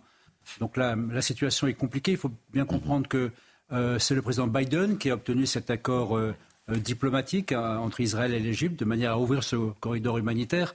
Il faut bien comprendre qu'on parle d'un test de corridor humanitaire. C'est-à-dire que l'accord est sur le fait que 20 camions vont pénétrer à l'intérieur et si ça se passe bien, les autres suivront. Ça veut dire que si ça se passe mal, les autres ne suivront pas. Donc il est important que ça fonctionne. Donc pour fonctionner, il faut mettre en place tous les éléments de sécurité. Et le danger est, évidemment que le Hamas se saisisse de ces camions euh, pour en priver la population, euh, ce qui serait un, objet, une décision qui bloquerait les convois humanitaires. Donc c'est très important ce qui se passe. C'est la raison pour laquelle le secrétaire général de l'ONU est arrivé à Rafah. Il est présent depuis, euh, depuis quelques heures. Il va superviser l'arrivée de ce premier convoi, que les, routes sont en train d'être refaites parce que la route était détruite. Là, il n'y a pas beaucoup de routes qui alimentent entre le poste d'entrée mmh. et l'ensemble de la bande de Gaza. Donc il y a de l'infrastructure à faire, il y a de la sécurité installée. Donc c'est vraiment un moment important pour cette dimension qui, ne va pas quitter cette guerre qui va durer très longtemps.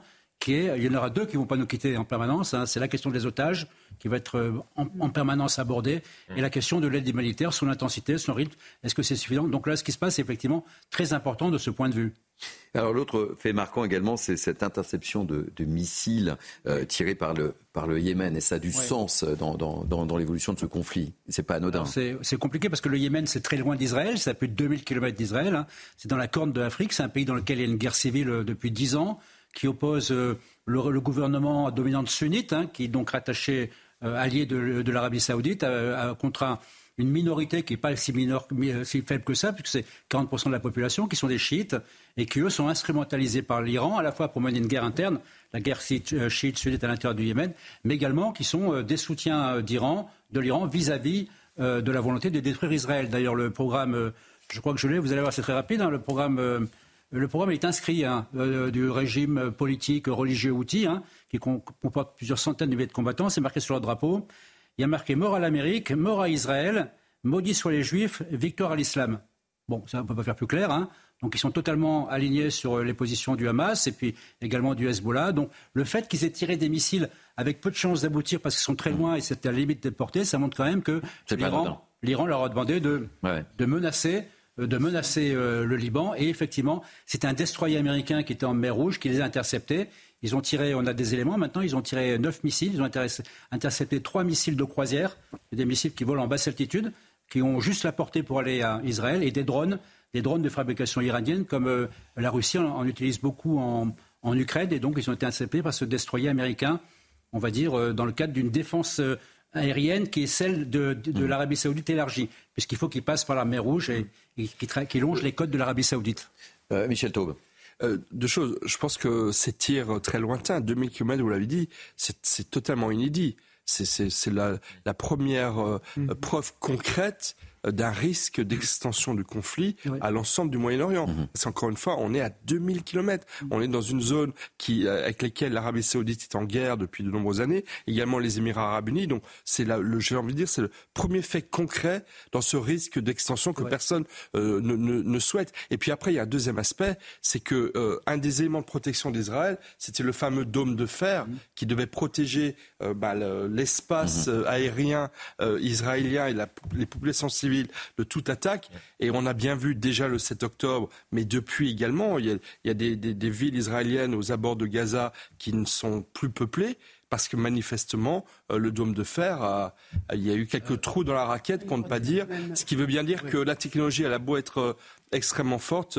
Rien ne remplace l'humain et, la présence humaine pour protéger le 7 octobre, Il y a eu tellement de missiles que c'était pas possible, c'était saturé. Donc il ne faut pas prendre le 7 octobre comme exemple. Mais en temps normal, le dôme de fer fonctionne pas mal et les villes qui ont été évacuées aux abords de la bande de Gaza, ce sont les mêmes, mêmes, mêmes principes autour de, du nord d'Israël, autour d'un front possible du Hezbollah. Les Israéliens vident les villages Hein, donc il y a des dizaines de milliers de gens qui sont déplacés parce qu'ils savent qu'il va y avoir des combats qui vont se dérouler dans ces zones pendant, pendant plusieurs semaines. Alors avant de, faire réagir euh, nos, grands témoins du jour, euh, on, parle d'attaque imminente, mais nous, présentateurs, on n'arrête pas de parler de guerre imminente. Mm. Alors quand?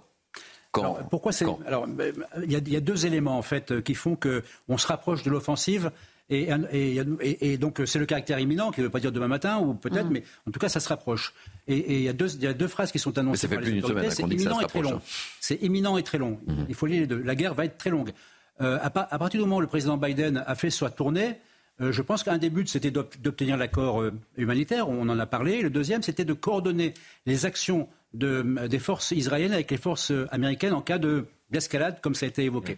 Donc maintenant, les choses sont claires. Donc on peut passer à la phase d'après, qui est la phase de lancement d'une opération.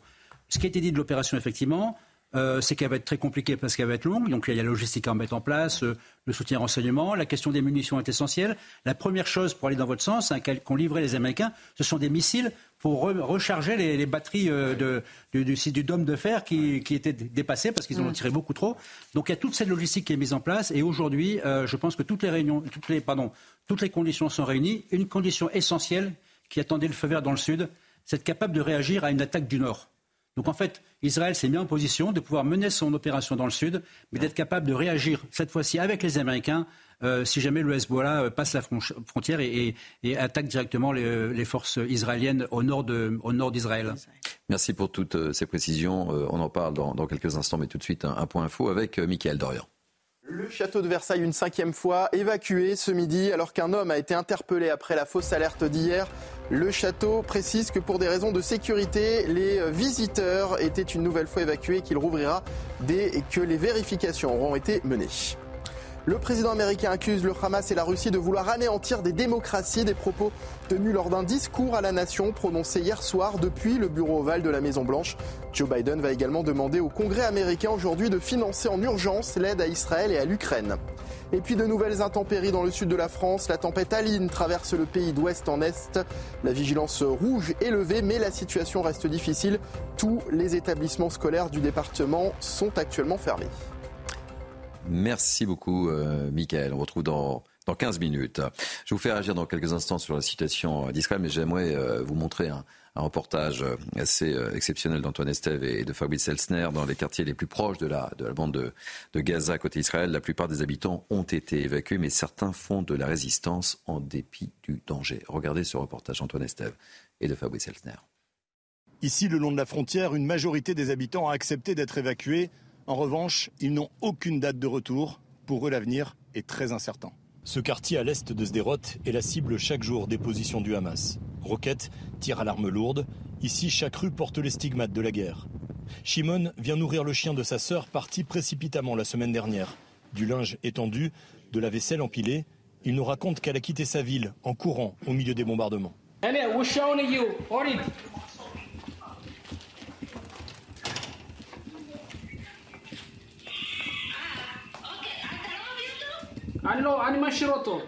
La ville, vidée de ses habitants, semble figée dans le temps. Un homme, seul, rentre chez lui. Il a réussi à se procurer quelques provisions. Il nous explique qu'il veut rester coûte que coûte, même en face de la frontière avec Gaza. Il a une pièce blindée dans son appartement. So this is your bunker. This is my bunker. Yes, this is my safe room. Just con concrete walls, very, uh, very strong, very safe. And when I hear something coming, I just go in here and I stay here for a few minutes until it stops, and then I come out. That's all. But lately there hasn't been anything. Ce quartier de Jivat Kobi se trouve à quelques centaines de mètres seulement de la bande de Gaza. Vous voyez ces grillages, la colline qui se trouve juste derrière, eh bien des snipers tirent régulièrement sur les postes de l'armée israélienne qui se trouvent autour de nous. Ce petit poste en haut de la colline subit des tirs de snipers quasiment tous les jours et vous entendiez aussi l'artillerie des deux côtés de la frontière qui en ce moment s'échange des tirs. Reportage exceptionnel d'Antoine Estève de Fabrice Elsner. Euh, Florence Berthoud ne cesse de parler, on l'a évoqué au cours de, cette première heure, des conséquences de ce conflit euh, sur notre territoire. On l'a vu avec cette manifestation qui s'est déroulée hier soir place de la République. Et vous, en tant qu'élu, puisque vous êtes euh, maire du 5e, arrondissement, vous, vous, sentez les choses aussi Alors, d'abord, évidemment, mais ce que je n'est pas très original, mais tout le monde le voit. Hein, et puis, a fortiori, quand on est une élue de terrain, on voit bien qu'il y, a de la peur. Alors il y a de la peur euh, chez euh, les euh, dans la, communauté éducative, même s'ils sont vraiment vraiment d'un courage absolument exemplaire. Je, les sens tous motivés, avec la volonté de faire front et, de dire nous nous cachons la peur et nous continuons à faire ce job essentiel qui est la transmission du savoir, parce que on le dira jamais assez, mais c'est la liberté, c'est l'émancipation et c'est le vivre ensemble. Et puis il y a les communautés aussi. Hein. les communautés, moi sur mon territoire, j'ai la Grande Mosquée, euh, j'ai l'école rabbinique de France, euh, des sièges euh, d'églises d'ailleurs de, chrétiens d'Orient. Donc évidemment, ça, rajoute à la peur. Gilles Kepel a eu un mot qui d'ailleurs a été repris par le ministre de l'Intérieur que je trouve très vrai, j'allais dire hélas, c'est cette espèce de djihadisme d'atmosphère on vient de voir un reportage hein, sur les évacuations, le djihadisme, le, djihadisme d'atmosphère. Nous faire peur. Alors nous faire peur, c'est les appels pour évacuer. Euh, bon, euh, je n'ai pas eu encore d'évacuation euh, dans l'arrondissement. C'est des signes qu'on commence à voir, des signes d'antisémitisme, enfin qu'on commence, qu'on avait déjà vu. Mais moi, je dois vous dire que c'est la première fois que dans le quartier latin, je vois une étoile jaune sur un commerce. Bon, euh, donc, il ne faut pas surréagir, mais il faut être euh, vigilant. Euh, et il faut qu'on ne soit pas dans le déni. Quand j'entends Madame Obono parler du Hamas comme d'un mouvement de mm. résistance, je suis effondrée parce que laisser dire ça, mm. ça fait partie du djihadisme d'atmosphère. Voilà, ça, ça. il faut mettre des mots MOTS sur les mots MAUX. Florian Tardif, euh, vous avez une petite information à donner et, importante. Euh, le président s'est exprimé sur, euh, sur les otages. Oui, plus précisément, il a tenu une visioconférence avec sa ministre des Affaires étrangères, Catherine Colonna, avec les, familles mm. des otages. Ça s'est tenu là il y a quelques minutes à, à l'Élysée et le président de la République qui, qui tente euh, c'est assez compliqué euh, de, de, venir en aide justement aux, personnes qui sont, euh, qui sont encore otages du, du, Hamas. C'est assez compliqué tout simplement parce que nous n'avons pas de, de, relation avec, avec le Hamas. Mais, mais, voilà, il y a des, des discussions depuis le début de, de ces attaques répétées. C'est ce qu'on nous dit en tout cas dans, dans, dans, son entourage, des relations diplomatiques à la mm. fois avec les pays euh, proche euh, d'Israël, mais surtout et avant tout avec Israël qui, euh, pour le coup, mm. continue euh, d'entretenir euh, des relations, même si vous avez compris qu'elles sont plus que, complexes, avec, euh, avec le Hamas, justement, pour, pour tenter de, secourir les, otages qui sont toujours aux mains des, des terroristes. Merci pour ces dernières informations, Florent Tardif. On marque une pause dans ce News Weekend. On se retrouve pour la dernière ligne droite. À tout de suite. Merci de nous accueillir. Il est quasiment 13h30, c'est News Weekend, la dernière ligne droite, puisque nous sommes ensemble jusqu'à 14h. Je vous présente mes grands témoins du jour dans quelques instants, mais tout de suite un point info avec Mickaël Dorian. À Montpellier, une femme a été blessée au visage hier soir par un tir de fusil à pompe. C'est aux alentours de 21h qu'un homme est sorti d'un véhicule et a tiré au pied d'une tour d'habitation. La femme, âgée d'une vingtaine d'années, se trouvait alors dans sa salle de bain, fenêtre ouverte au cinquième étage de cet immeuble. On l'a appris cet après-midi, l'auteur de l'assassinat de Dominique Bernard à Arras était fiché S. Le ministre de l'Intérieur précise que Mohamed Mougoshkov, mis en examen pour l'assassinat du professeur de français, était fiché pour radicalisation depuis février 2021 après un signalement de l'éducation nationale. Et puis l'aide internationale ne devrait pas parvenir au Gazaoui avant demain. Nourriture, médicaments ou encore produits d'hygiène continuent d'affluer à la frontière égyptienne.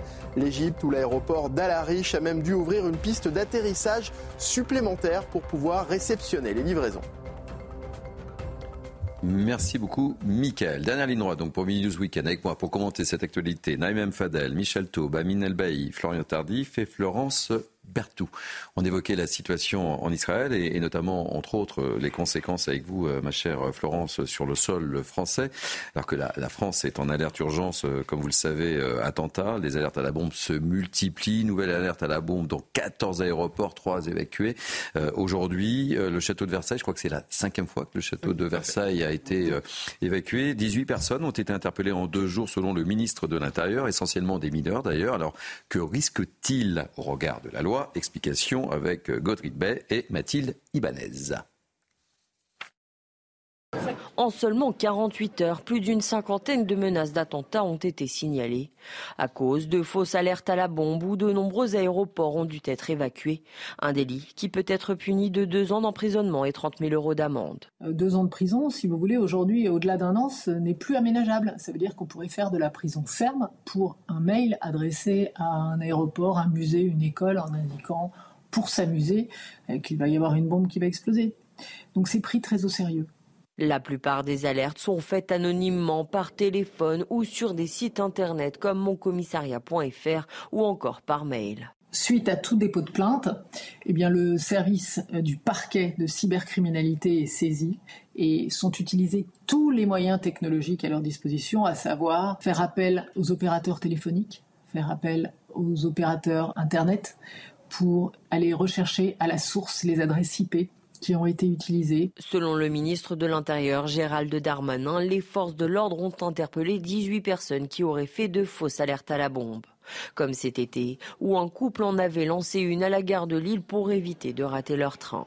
Le conjoint a été condamné à 8 mois de prison ferme et sa compagne à 12 mois de prison avec sursis.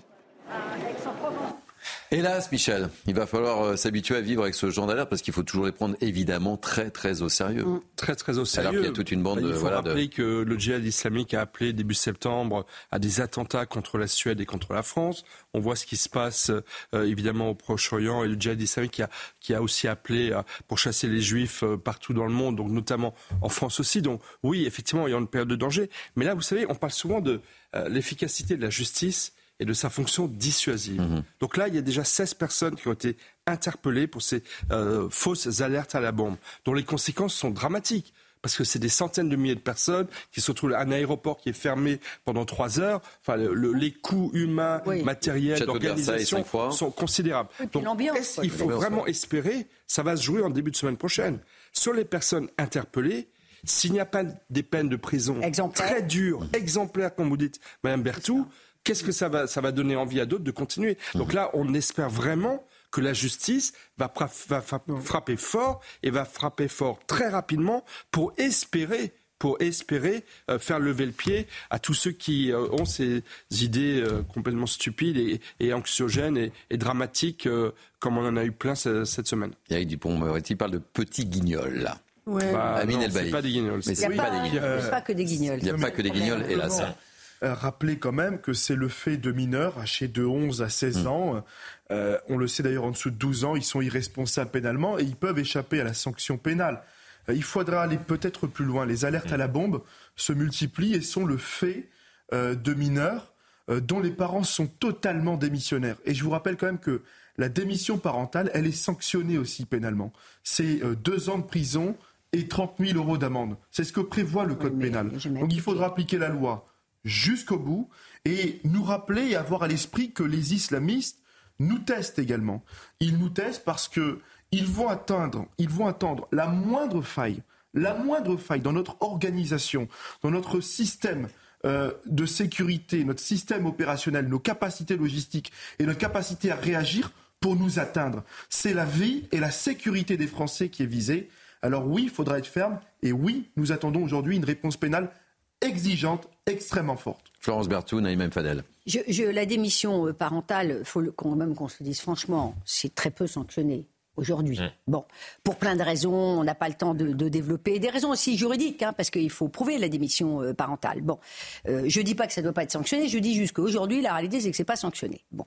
Mais il y a autre chose dont on parle peu sur ce plateau, qui est aussi une manière d'être.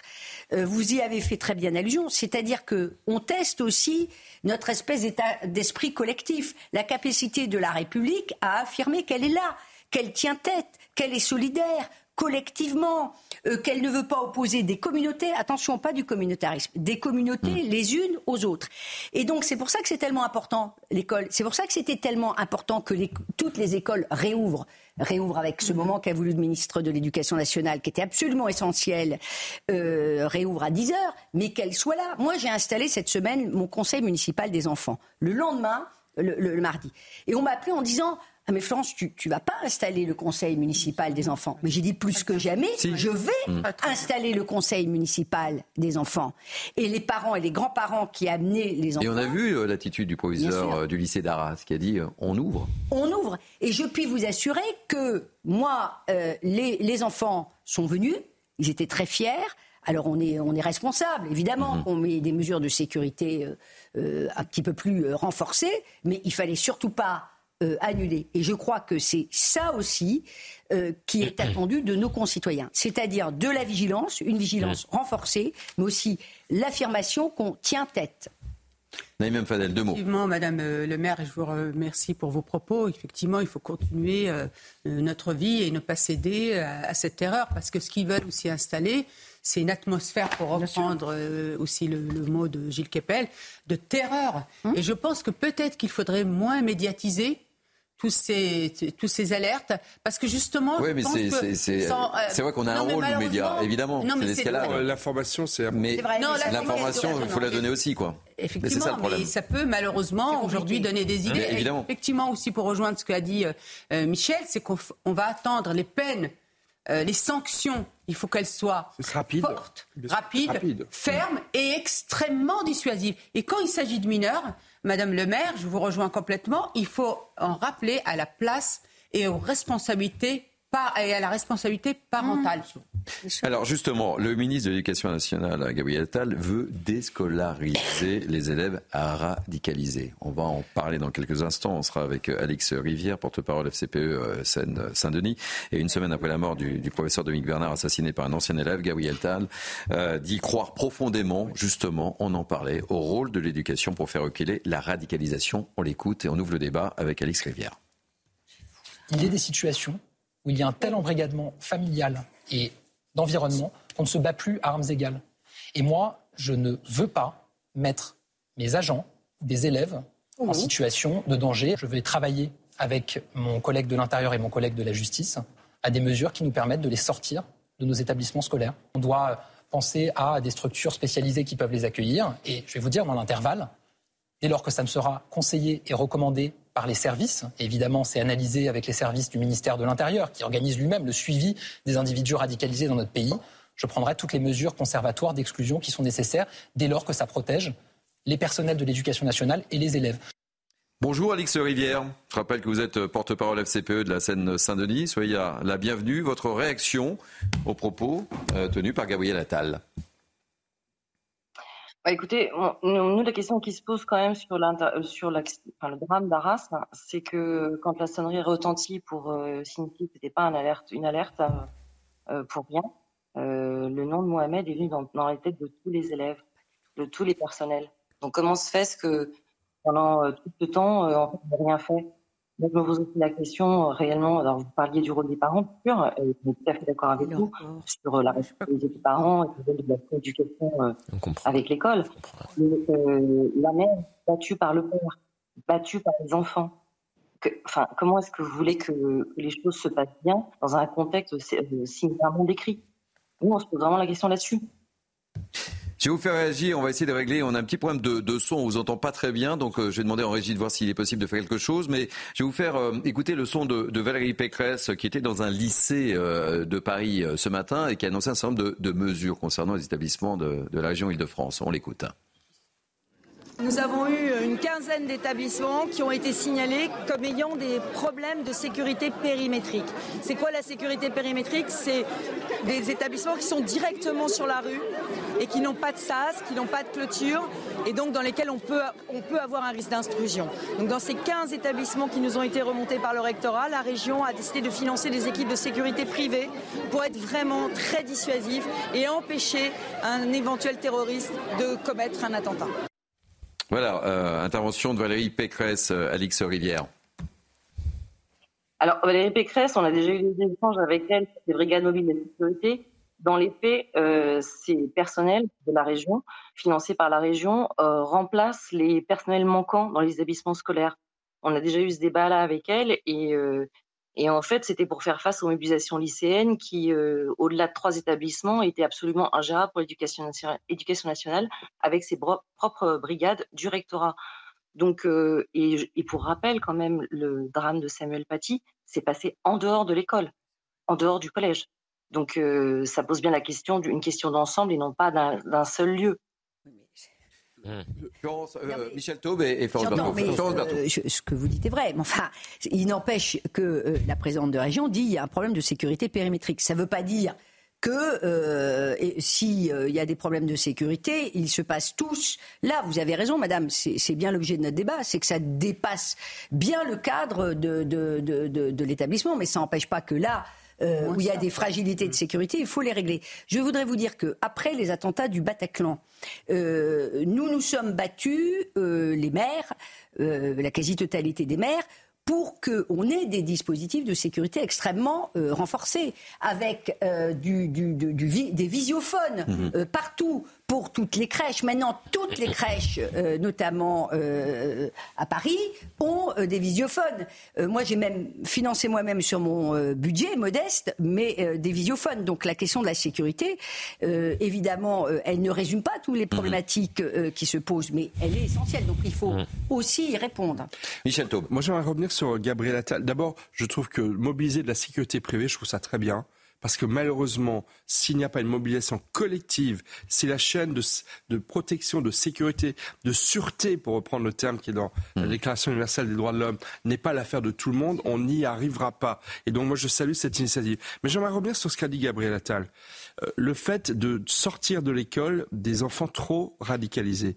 Je pense que c'est une véritable petite révolution doctrinale parce que pendant des décennies, depuis 20 ans au moins, on a vécu sur l'illusion que l'on pourrait récupérer des radicalisés. Il y a eu des centaines de millions d'euros qui ont été mis sur des associations qui étaient censées ramener sur le chemin de la République des jeunes radicalisés et on s'est bien rendu compte que ça ne marchait pas, que franchement ça a été un échec complet. D'ailleurs, on n'en parle quasiment plus depuis 2-3 ans et je trouve que le fait que Gabriel Lattal dise on va privilégier les élèves qui sont autour du jeune radicalisé et qu'on va les sortir ces et les enseignants et, les enseignants, les corps, mmh. tout le monde. C'est un véritable changement de doctrine. Ce C'est pas finalement un aveu d'échec, pas du tout. C'est juste la reconnaissance de qui on a affaire de qui on a affaire? Ce sont des personnes qui sont des ennemis de la République. Et lorsqu'on est en guerre contre des personnes qui ont en tête que la charia est supérieure aux lois de la République, qui sont portées par ce djihadisme, non pas d'atmosphère, qui est un djihadisme qui est, qui est au plus profond de leur cœur, de leur tête et de leur cœur, eh ben effectivement, il faut protéger la société contre ces personnes. C'est un vrai, non mais c'est un vrai changement de doctrine de la part d'un ministre. Je trouve que c'est la reconnaissance d'une réalité. Tardif, et je vous donne la parole. Un changement de doctrine, je serais peut-être un tout petit peu plus euh, mesuré euh, que, que, que, vous l'êtes, peut-être un tout petit peu plus euh, nuancé. Mais par contre, ce que ce que je reconnais, et là je vous rejoins à l'instant, mm. c'est qu'il y a une prise de conscience. Et il prend les dossiers. Au départ, on, on estimait effectivement qu'on pouvait au fur et à mesure euh, déradicaliser mmh. euh, des jeunes qui étaient en cours justement de, de, radicaliser. Voilà. Bah euh, le seul problème, c'est que malheureusement, lorsqu'il y a un environnement, et c'est pour cela que je trouve qu'il faut prendre l'entièreté des, propos de, de, Gabriel Attal, lorsqu'il y a un environnement qui ne permet plus à l'élève justement de de sortir, entre guillemets, que ce soit sa famille ou son, son, entourage proche de cette bulle de, radicalisation, là, il faut peut-être que, que, l'État intervienne. Et c'est ce que propose finalement euh, Gabriel Attal. Gabriel Attal ne propose pas uniquement de sortir ces élèves qui pourraient potentiellement être mhm. dangereux pour euh, pour euh, en tous les cas, il sort pas du dossier, la Baya, il a cette décision-là. Ce qui est intéressant de noter, c'est qu'en en fait, il souhaite avant tout, enfin, c'est ce que je comprends dans, dans ses propos, sortir mhm. l'enfant de cette cellule qui est en train de le radicaliser. Et c'est ça qui va être intéressant, c'est de voir euh, ces établissements qui vont visiblement être soit construits, euh, soit euh, réquisitionnés pour ensuite permettre à ces élèves-là non seulement euh, de continuer leur scolarisation, puisqu'on parle parfois de, de donc c'est pas déscolarisé, déscolarisé mais c'est pas déscolarisé. Ils déscolarisent pas. Attention, faut faire très attention. prendre hein. des élèves et les mettre dans des établissements spécifiques et potentiellement les, éloigner d'un entourage qui est en train justement de les endoctriner. et c'est ça qui va être intéressant justement. Il faut vraiment qu'on fasse attention. Je vois tout le mot déscolarisé, mais oui. moi pareil, je suis. Je, c'est pas déscolarisé. D'ailleurs, ministre, le, ministre de l'Éducation nationale ne, ne, dit pas ça et ne veut pas ça. Il sort effectivement de... de dire que l'accès aux savoirs fondamentaux. L'apprentissage des valeurs de la République ne peut plus se faire avec certains enfants, compte tenu de tout ce que vous venez de dire, dans le cadre, entre guillemets, ah normal de notre école républicaine. Mmh. Il faut, euh, euh, voilà, il faut un apprentissage particulier. Et parce que ces enfants sont effectivement euh, totalement euh, apprentissage particulier et, aussi voilà il faut couper entre guillemets le, le, cordon et les sortir de, de cette bulle dans laquelle ils ne Donc, peuvent pas, pas déscolariser. Attention, la, mm. mission de l'école reste la, reste la même, mm. mais un encadrement différent. Mm. Il est 13h45, euh, on arrive quasiment au terme de, cette émission. On retrouvera en, guise de conclusion Alix Rivière, porte-parole FCPE Seine-Saint-Denis, qui est toujours avec nous. On la ferait réagir, on lui donnera la parole pour la dernière fois. Euh, mais tout de suite, un dernier point info avec vous, Mickaël Dorian. De nouvelles alertes à la bombe dans 14 aéroports euh, du pays. Trois ont été euh, évacués ce matin. Il s'agit des aéroports de Bordeaux, Rennes et Béziers. Une situation qui a provoqué une troisième journée consécutive de perturbations dans le transport aérien français alors que les vacances de la Toussaint débutent ce soir.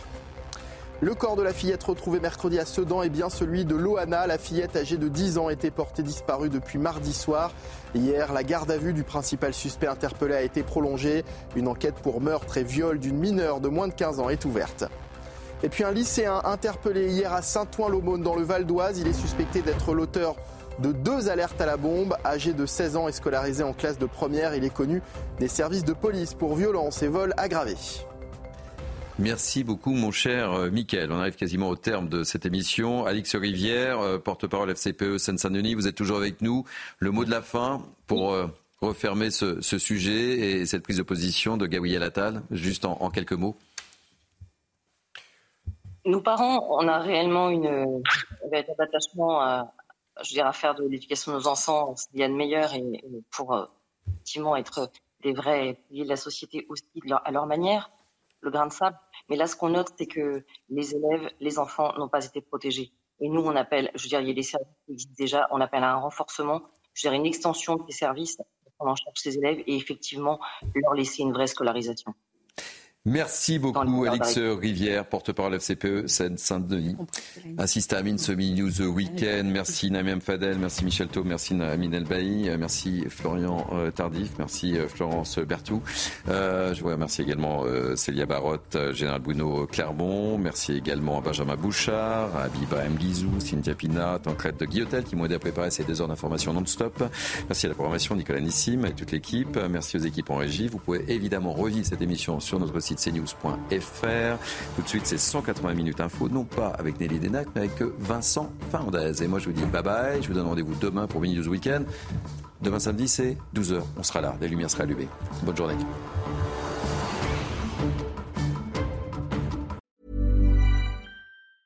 Hi, I'm Daniel, founder of Pretty Litter. Did you know cats tend to hide symptoms of sickness and pain? I learned this the hard way after losing my cat, Gingy. So I created Pretty Litter, a health monitoring litter that helps detect early signs of illness by changing colors, saving you money and potentially your cat's life. Pretty Litter is veterinarian developed, and it's the easiest way to keep tabs on your fur baby's health right at home. Go to prettylitter.com and use code ACAST for 20% off your first order and a free cat toy. Terms and conditions apply. See site for details.